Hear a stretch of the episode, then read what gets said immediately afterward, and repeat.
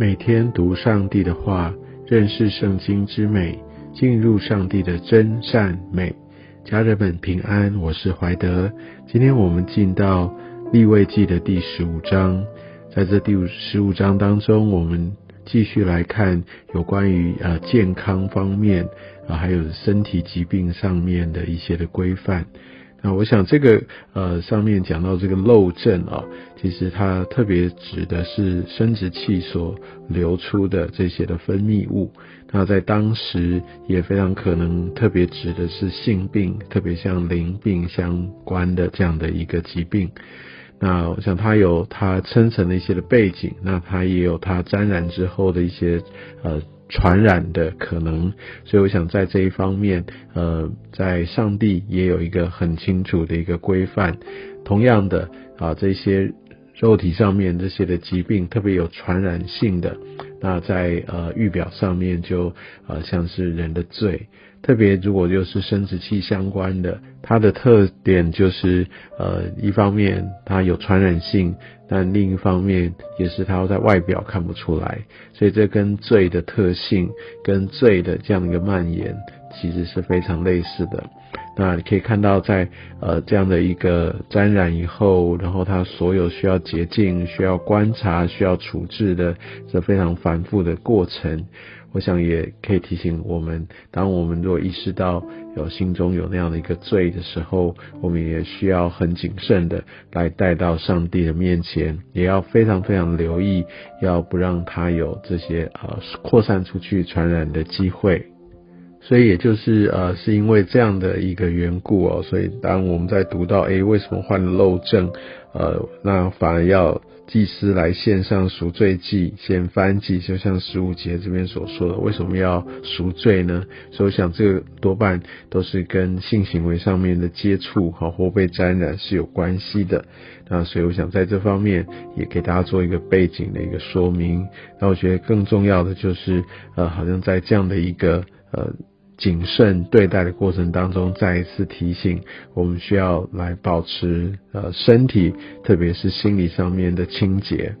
在第十八节开始是讲到呃男女上啊上面的性行为之后呃一个认定啊。那我想，因为在呃整个一个摩西的律法当中，还有上帝呃给的这些的条例。呃，如果说真的是犯了罪，那就会要献祭。你可以看到这个男女交合，这个它是属于不洁净，但是并不需要献祭，所以显然它是在婚姻范围以内的意思，就是指夫妻之间他的性行为哦。那我想夫妻之间，上帝给呃这样的一个我们的使命，也就是在于我们需要呃生养众多，而且呃我相信夫妻之间这些亲密的这些的性关系。也是神所悦纳的哦。那但是也因为人有他的原罪哈，就是亚当夏娃他犯的罪啊，所以我想在这样的一个一个背景之下，所以他还是会把它呃规范叫做不洁净，但是它并不是一个真的罪。但是这个不洁净的一个规范哦，其实也有一些呃，不管是健康上面还有属灵上面的一个含义啊。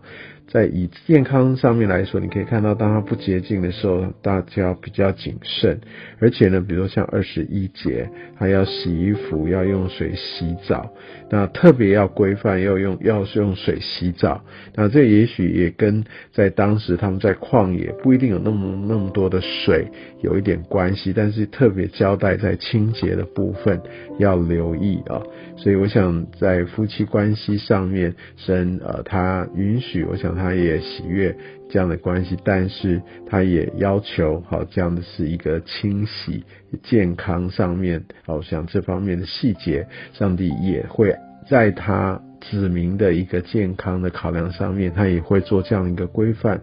我想，另外还有一个含义，就在于说，其实多半我们会觉得，呃，这是私密的事情。我想，即使在西方社会，这也是私密的事情，这是属于夫妻双方的事情。但是神特别把这个规定里面也包含到这一块。我想，这也有一个含义，就在于说，没有任何的事情在神里面是是被掩盖的，在神里面，我们都需要是非常敞开的，是透明的。另外还有一个呃相当的一个背景，也就在于说。呃，在当时以色列他们外围的这些所有其他的文化里面哦，在性方面很多都是算是开放的，那甚至有一些在外邦神的一个敬拜祭祀当中，也有所谓的妙计哦，所以人很轻易的可以跟呃他的妻子以外的这些的异性来发生呃不应该有的性行为，那也因为这样的一个男女交合的这些很繁复不洁净。还有一些需要注意的事项哦，所以某种程度，它也算是就是让让这个门槛呃拉高，意思就是说，也也稍微可以。遏制以色列人，他们会想要去外界啊，来来来寻求一个婚姻以外的一个性行为的一个动机跟诱因哈，因为它有一个相关的一个规定要这样处理哈，所以我想在这方面也可以呃给我有一个提醒。那有些时候，我想在呃有我们要避免这些情欲的诱惑等等，如果我们就让自己很。容易的进入到这样的一个试探诱惑里面去，就很容易的就看到这些我会让我进入诱惑里面的事情的话，其实就很容易来来做出会让我遗憾的事。但是如果我们想办法把这个门槛拉高，让我不容易去接触到，把这些东西挪去，或者说就就让如果我真的要去做的话，会比较麻烦。某种程度，我想这也就是让我们比较不会去尝尝试，或者是去陷入这样的一个最终。所以我相信，在这样的一些的规范，某种程度神也透过这些的一个保守的机制，来帮助他的百姓，要维持一个分别为圣的一个生活样式。我想在这一章三十一节，大概下了一个。很重要也清楚的结论，说你们要这样使以色列人与他们的污秽隔绝，所以他们是被呼召是圣洁的，是分别为圣的，是不与这些其他世界的东西是有任何连结的。所以呢，因为他们圣洁以这些污秽隔绝，所以就会免得他们玷污我的账目。玷污神账目的结果，就是他们没办法承受，他们就会死亡。我们可以在这边也看到神他对他的这些百姓的保守。神设立这些的律例，有这么多的规范，都是为着什么呢？就是为着。他可以继续跟他的百姓可以同住，他的百姓可以持续的在神他的保守当中继续有一个美好的连结，所以他必须把这些规定说得清楚，因为他的本意是要他的百姓可以跟神同住在这样的一个遮盖之下，我相信这一些的规范都有它的一个很大的恩慈的一个意涵，很感谢神让我们继续。更多的透过这些洁净的条例，让我们知道他对我们美好的心意。愿上帝祝福你。